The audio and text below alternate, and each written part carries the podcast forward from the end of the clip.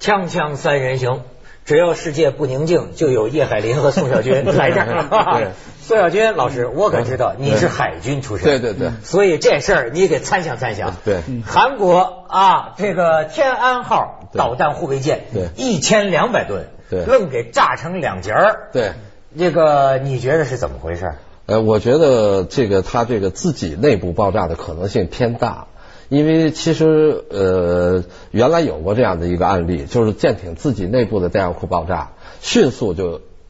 成为两就变成两截就沉下去了，而嗯且沉得很快。咱们看他们早期就是还没有经过公关包装的他们那个舰长，有过一段录像出来说，说我听着嘣的一声，然后我吓醒了，然后五分钟之后，他的一个士兵用铁锤把门砸开，对他出去看到那个船尾已经没了，就这么快的下沉。可能还真不是说鱼雷，你比如说咱们原来在福建前线打过国民党张江剑门号，两颗五三三鱼雷打的那个也就是一千来吨吧，也差不多这一件，沉得半天才沉下去呢。啊得得得折腾半天呢。就是说，如果说外部的爆炸物对它进行爆炸的话，那得很长时间，就是它即便是打漏了，水灌进来让它沉下去，这个得有一段时间。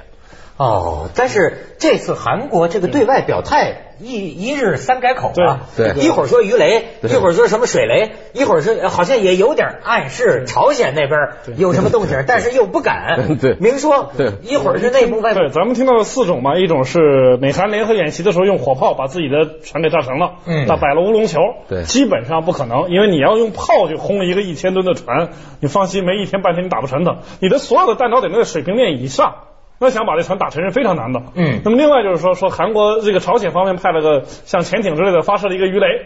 但是如果这个版本是真的，那韩国方面怎么办？你马上就得报复，你开战还是不开战？是啊人家派了一艘潜艇把你的军舰都给打沉了，你说你不报复，这是不可能的。对但你又不可能报复，怎所么以样那现在，因为现在第一绝对不会是朝鲜干的， 朝鲜也不会说我这个时候跟你一艘船为难干什么。第二就是韩国这个时候如果跟如果因为这件事情跟朝鲜开战，肯定是全面战争，他有打的他有打得赢的把握吗？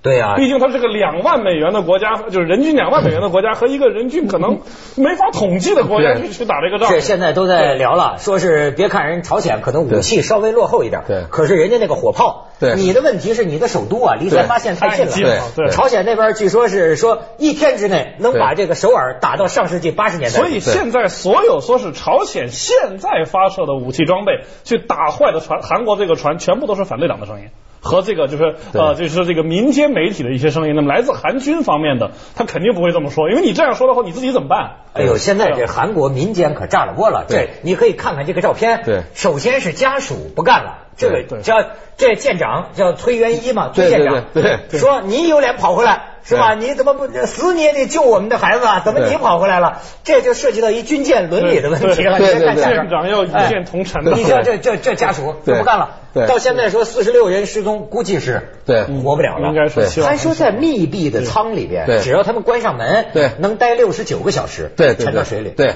因为它一旦比如说别的地方漏水，不一定是密闭的，只要是漏水了啊，嗯进去以后，它这个舱里有空气，当这个水上上上把这个空气挤到一块儿的时候，这个在韩话叫做就是气垫，有过。就能形成一个气垫，那么人呢，如果浮在这个水上，就在这个气垫这个层面上是能活的，活一阵子把氧气吸完了，然后就完了。咱们原来过去打捞沉船的时候也有这种情况，然后怎么办呢？一开始不好把他们捞上来，怕一动他们再死了。那么先用那个救生船给他们把氧气往这个气垫里灌氧气，嗯嗯有个管子不断灌。但是现在的进程是，他先摸摸里边到底哪个舱里有这个气垫，有几个人在那趴着。现在是要找这个事儿，找不着，还有人死了一个潜水员。啊对对不啊对对对其实按理论上计算，如果还有这些气垫，氧气可能没了，因为你六十多个小时没往里灌氧气了。你像我们过去原来青岛港有过一次，一个船沉进去了。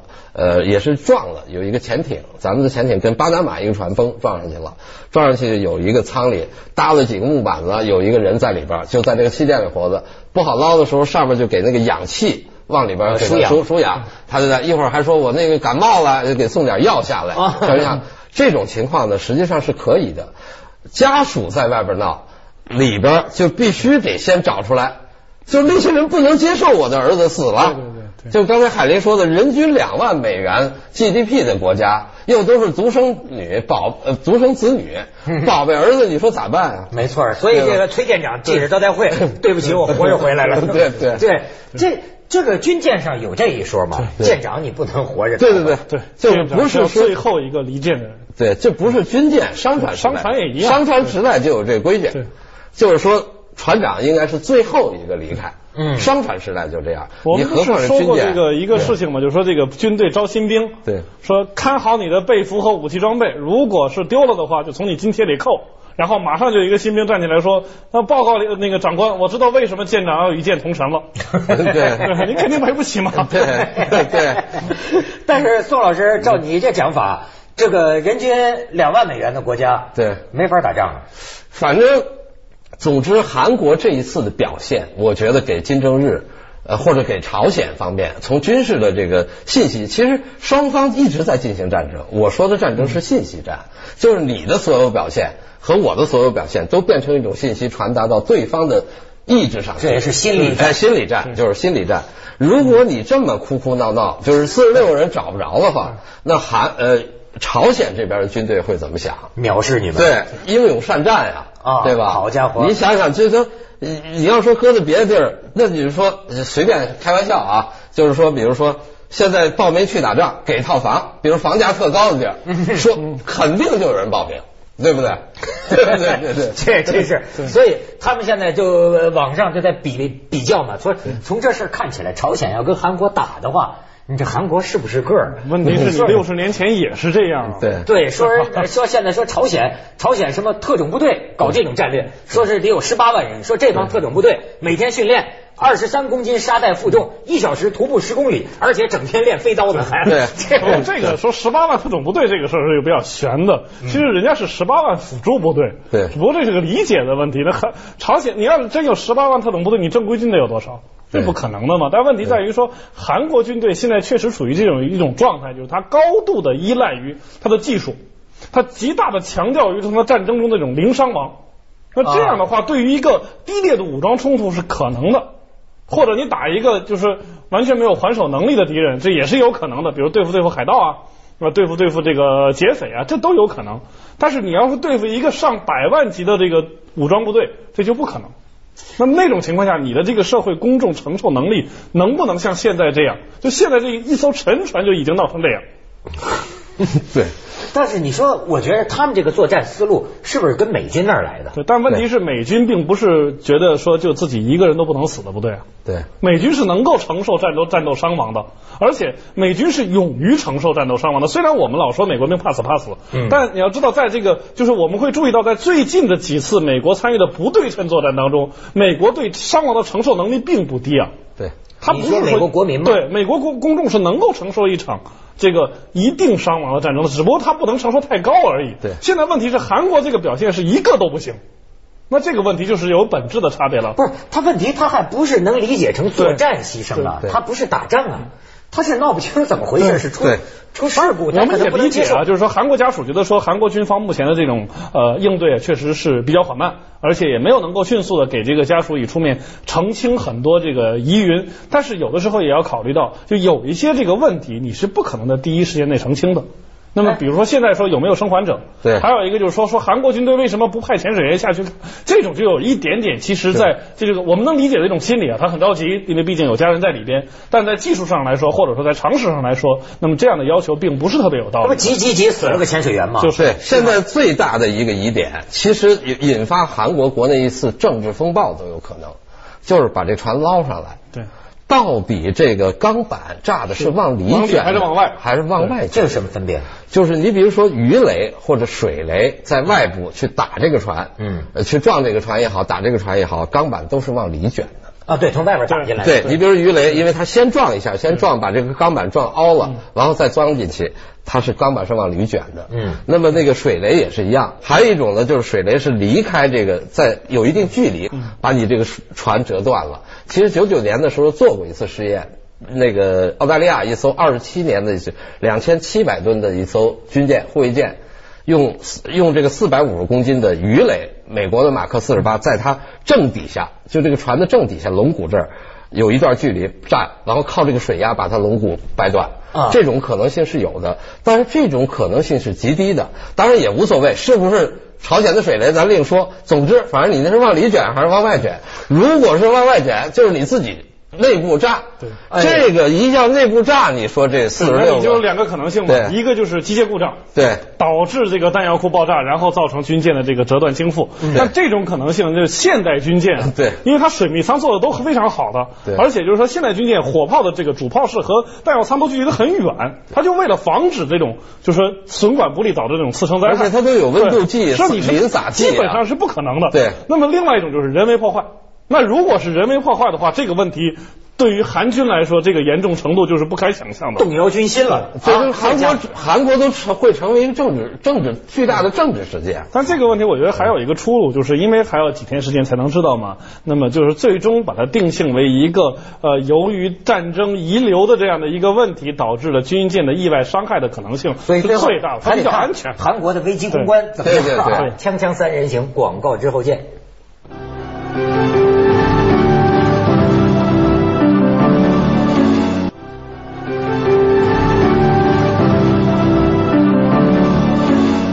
但咱说啊，要真像你们说的，是是严重怀疑是他内部掉链子了，对什么破坏或者说是自己故障，对，那要真是这样，他对外敢说吗？ 对外，我觉得首先不敢说，一个是他国内的问题。其实原来我们说过，韩国军队的历史，我记得也是在《锵锵三人行》，它本身这个军队来来路不正。怎么叫来路不不正？是，因为他当时这个李承晚的部哎，对，美国人这个二十四这个师去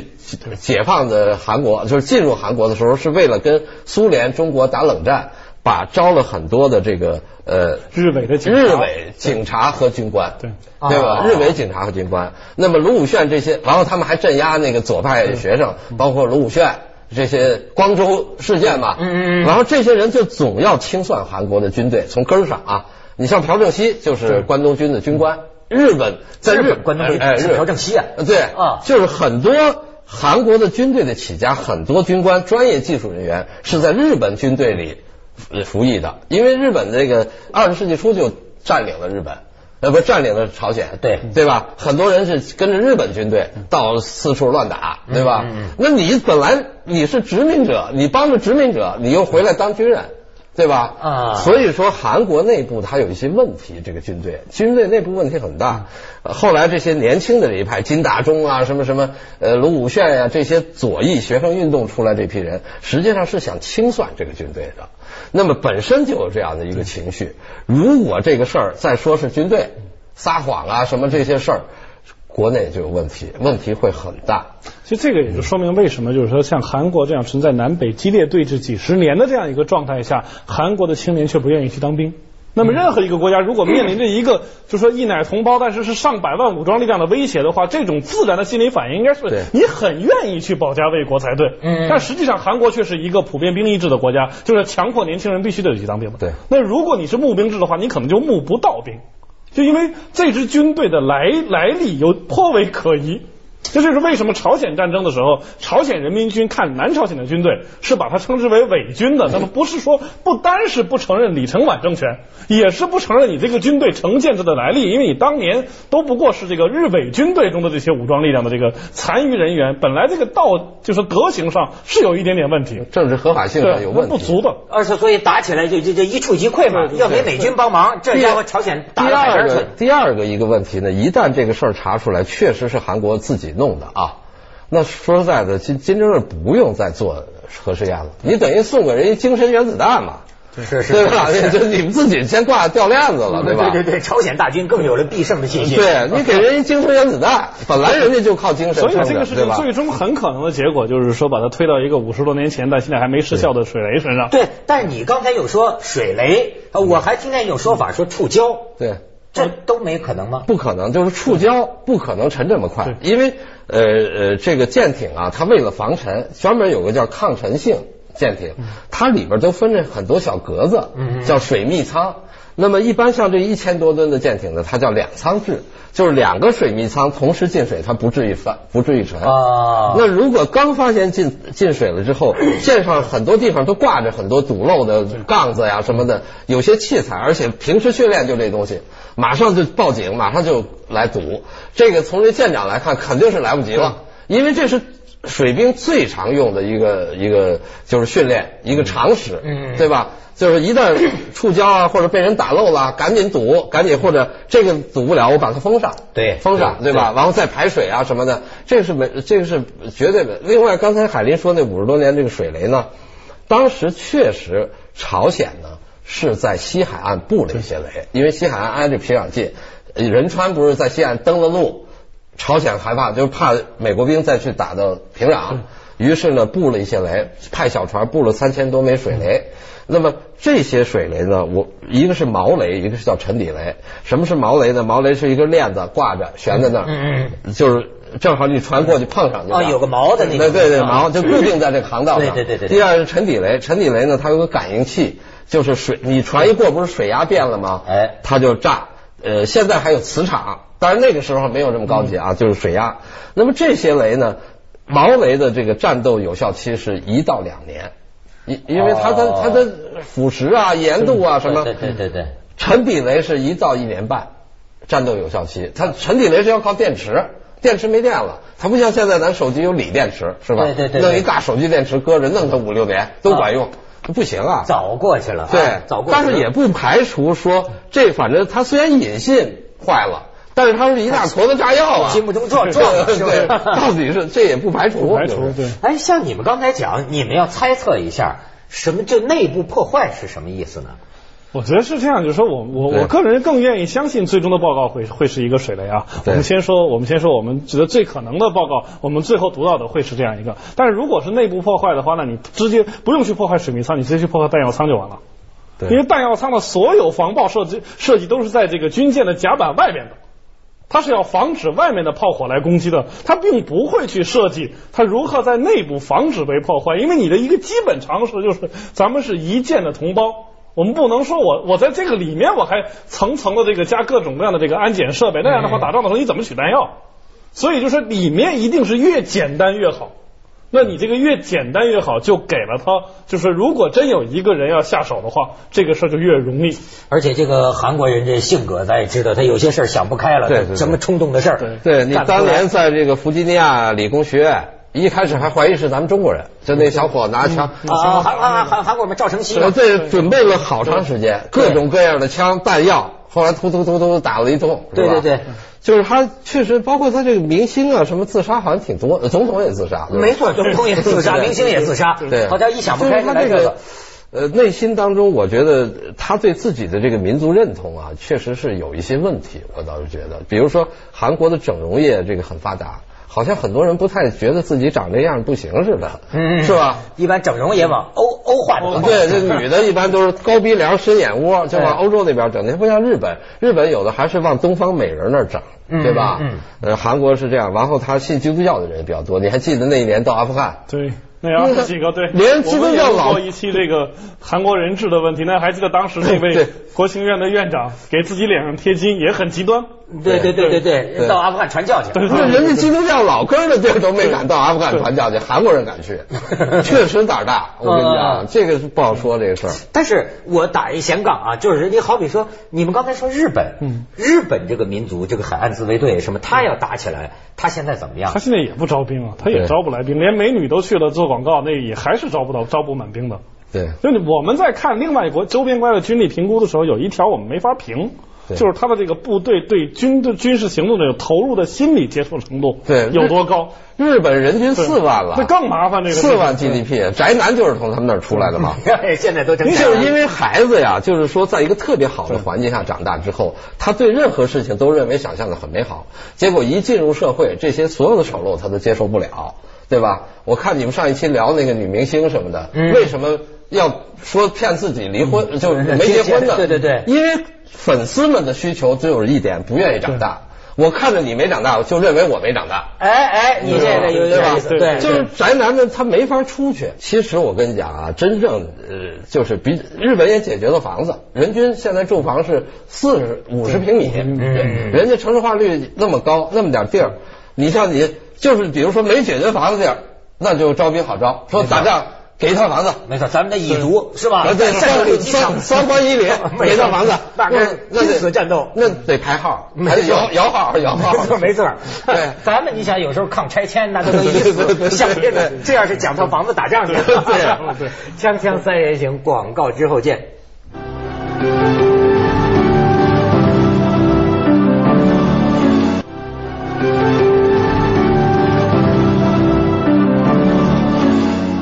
这个朝韩关系啊，中国现在在里边是怎么回事？其实我觉得我们在这个问题上，我觉得我们的态度还是很清楚的。我们是不希望双方有太多的这种争端的，能够让他去坐下来解决问题。但问题是，这对兄弟他坐下来谈，往往火气太大。嗯就你没有别的周边的那那些国家来斡旋，他们自己去谈的时候，他并不是一种很很平静的心态，因为双方都有一个问题，就是不管是南边和北边，都要有一个我我才具有半岛这个南北双方的唯一的合法性。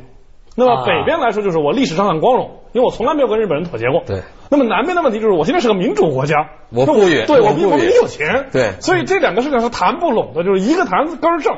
一个谈是我现在苗青，对那这没法谈。但所是以朝鲜现在呢，也确实也开始要享富。我们最近说要来什么到咱们这儿来，今天跟咱们合作嘛哎，对，这他已经租了呃租给咱们一个码头。嗯其实朝鲜呢，原来是北工南农，就日本殖民之后啊，北北边比南边要发达，嗯因为它北边重工工业业更好一些哎七六七十年代的时候，他当时那个苏联人援助他的二八维尼伦厂。生产的这个布料和尼龙袜子，在北京还发票呢，朝鲜的，还有那朝鲜烟，您觉得对吧啊？就是朝鲜现在呢，它有改革开放的准备。一看那边，反正四十六个人就这样了，算了，开放把这地，你像茂山铁矿，